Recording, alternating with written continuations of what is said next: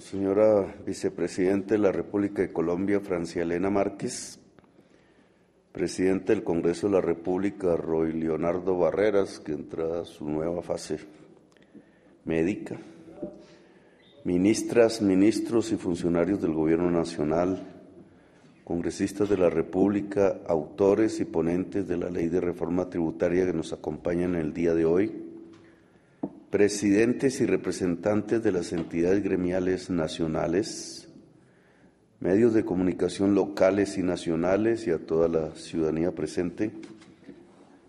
Indudablemente, eh, aprobar una reforma tributaria no es fácil, no es una tarea, nunca lo ha sido como congresista estuve como en 15. Siempre giraban alrededor de los mismos ejes, que básicamente consistían en extender el IVA a la canasta básica familiar, originando lo que ya las estadísticas muestran fehacientemente, y es que las reformas tributarias nunca en la época contemporánea mejoraron las circunstancias de desigualdad social de la sociedad colombiana. A diferencia de Europa, que equilibra las cargas de la desigualdad a partir de reformas tributarias, en el caso colombiano eso no ha sido así. Se anunciaba respecto a la presente que iba a provocar una caída del peso colombiano. Ese primer, esa primera crítica no funcionó. Hoy tenemos una tasa de cambio en 4.760 y pico. Eh, realmente casi la misma con la que recibimos el gobierno. Obviamente estos datos siempre son coyunturales y volátiles, pero se puede concluir que la aprobación de la reforma tributaria no trajo una caída del peso.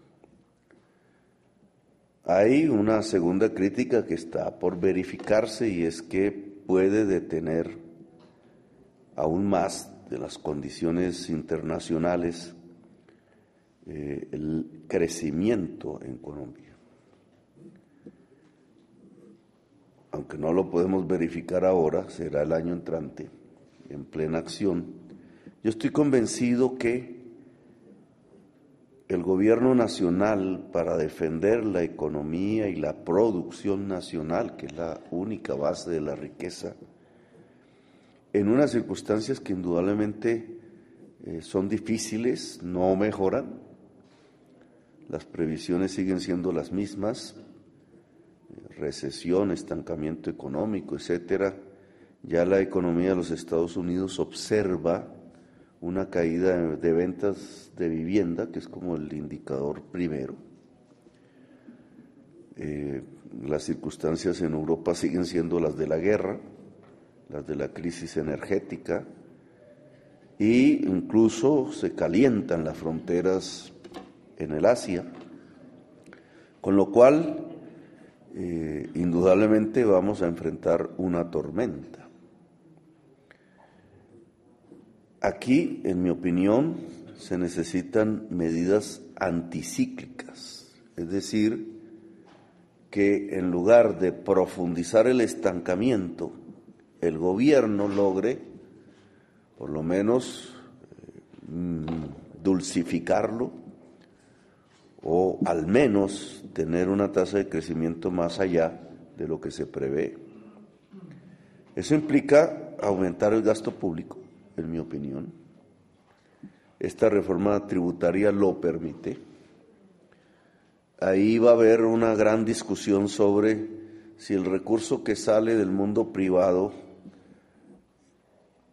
tendría un mejor uso desde el punto de vista de la productividad y la producción que el que haga el Estado al utilizarlo. En nuestra opinión, la presentación del proyecto de adición presupuestal, que es en qué se va a gastar la reforma tributaria y que pretendo se presente en el mes de febrero al Congreso de la República, pues mostrará los objetivos mismos que nos propusimos al pedirle a parte de la sociedad colombiana un mayor esfuerzo tributario. Tienen que ver con programas del gobierno, indudablemente, los objetivos, con la expansión de la educación pública superior, tiene que ver con la reforma agraria, que es un instrumento directamente productivo, tienen que ver con la justicia ambiental, en el caso de la selva amazónica y en general las selvas, tiene que ver con la transición energética, indudablemente, y tiene que ver con una mayor adecuación del Estado para mejorar las finanzas públicas. El catastro multipropósito, por ejemplo, que tendrá un efecto eh, en relación a las tierras que siendo fértiles son hoy improductivas y mejorará el estatus financiero de los municipios, o el fortalecimiento de la DIAN, precisamente para que pueda disminuir sustancialmente la ilusión, la evasión, que fue la promesa que casi toda reforma tributaria hace, pero que esta vez tiene que volverse mucho más eficaz etcétera, pueden mostrar elementos que tienen que ver con el incremento de la productividad en Colombia. De hecho, la base de un incremento de productividad es la educación, es el conocimiento. No es suficiente, pero una sociedad cada vez más educada es cada vez más productiva. Y el incremento de la productividad es, en el fondo, la gran causa que mueve el crecimiento de los ingresos y de la riqueza, no solamente del país, sino de cada familia en particular. Las sociedades más productivas son más prósperas. Esa productividad ahora tiene una serie de límites que tienen que ver con el medio ambiente y la justicia social, pero tenemos que mover en ese objetivo. Para ello financiar la economía popular de la cual hace parte el mundo campesino, rural, financiar la economía popular puede ser la mejor medida anticíclica para el próximo año, porque es allí donde se está produciendo la mayor parte de los puestos de trabajo. Al final, más que el PIB, la variable fundamental es los puestos de trabajo. Si disminuyen o aumentan. Hasta la fecha los datos son muy positivos. Hay una serie de datos positivos que permiten cierto optimismo hacia el año entrante.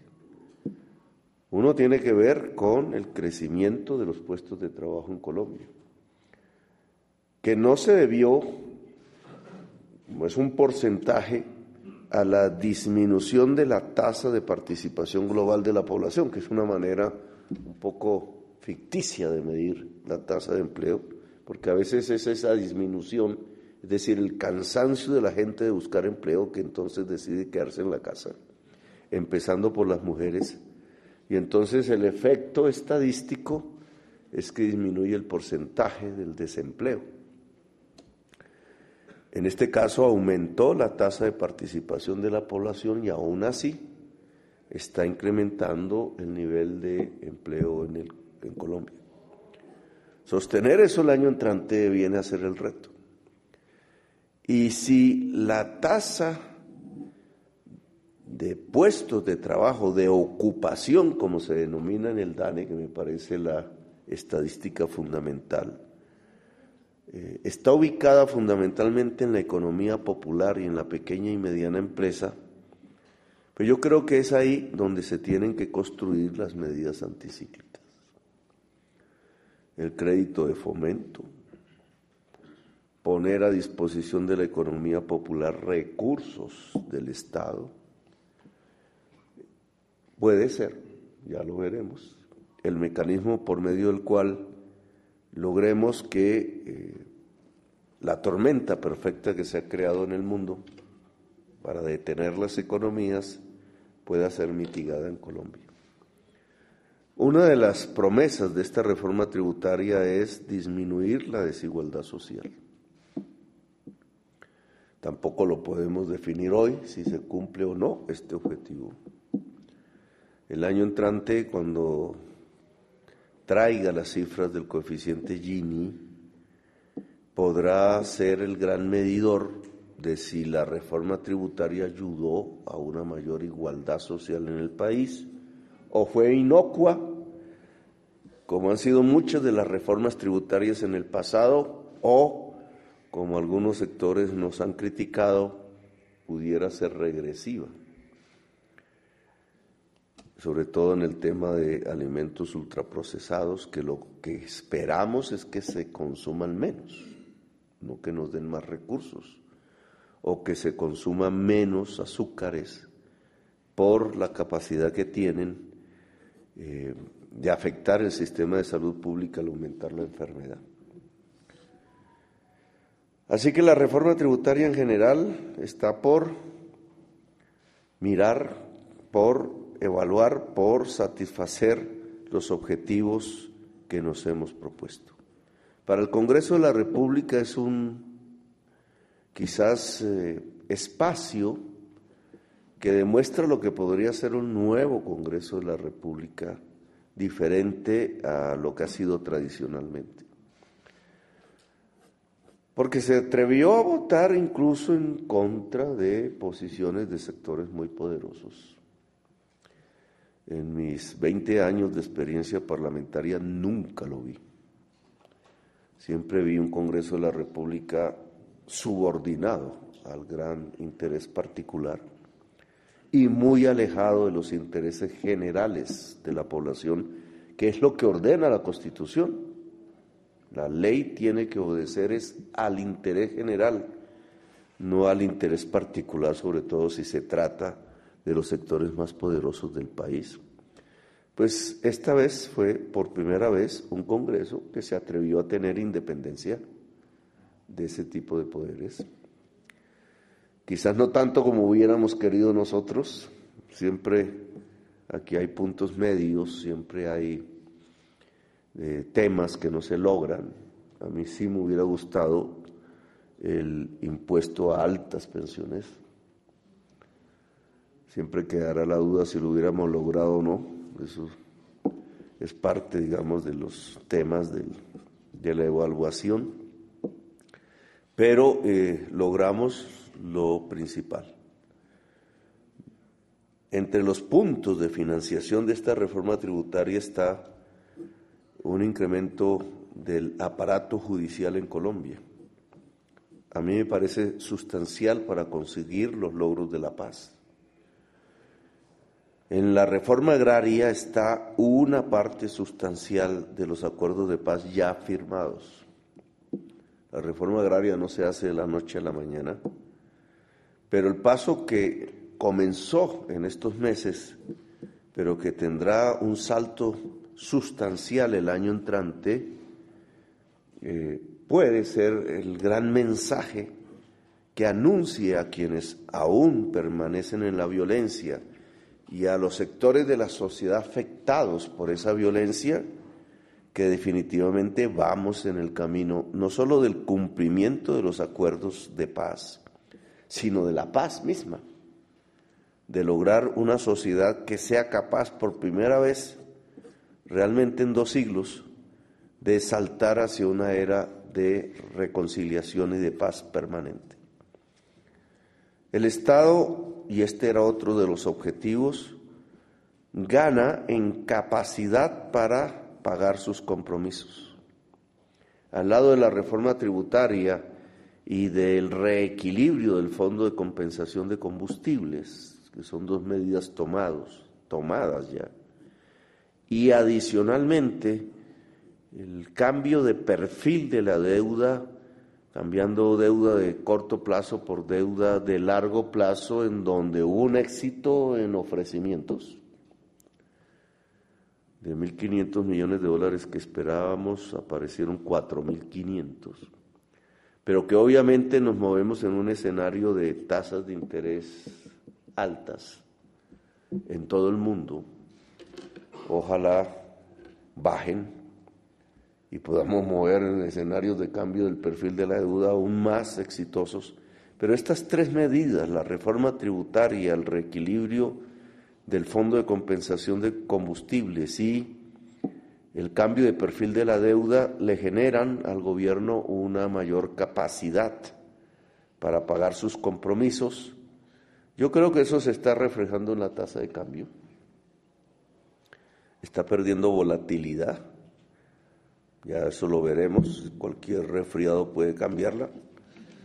Eh, entonces no, no es fácil vaticinar, pero indudablemente en las últimas semanas eh, ha existido, uno, estabilidad y dos, eh, tendencia a la, a la revaluación, lo cual significa una percepción diferente en el mercado y en los flujos de dólares que son los que al final determinan una tasa de cambio. Para el año entrante daremos una serie de buenas noticias en relación a proyectos de inversión directa eh, en Colombia que muestran que la confianza en el país es alta y que eso nos puede llevar a unas mejores condiciones para el año entrante. Entonces, ya esta reforma tributaria entrará a regir a partir del primero de enero y a partir del primero de enero tendrá la prueba de valoración de la sociedad colombiana real, tanto en su gasto como en los efectos que pueda producir en la economía nacional, si son los esperados por nosotros o si son los esperados por la oposición. Yo tengo una alta confianza en que son los efectos esperados por nosotros. Entonces, gracias muy amables al equipo del Ministerio de Hacienda de la DIAN en la lucha por no solamente construir el proyecto, sino irlo sosteniendo en el debate parlamentario. Eh, el ministro del Interior que ahí se jugó, a los ponentes de varios partidos políticos.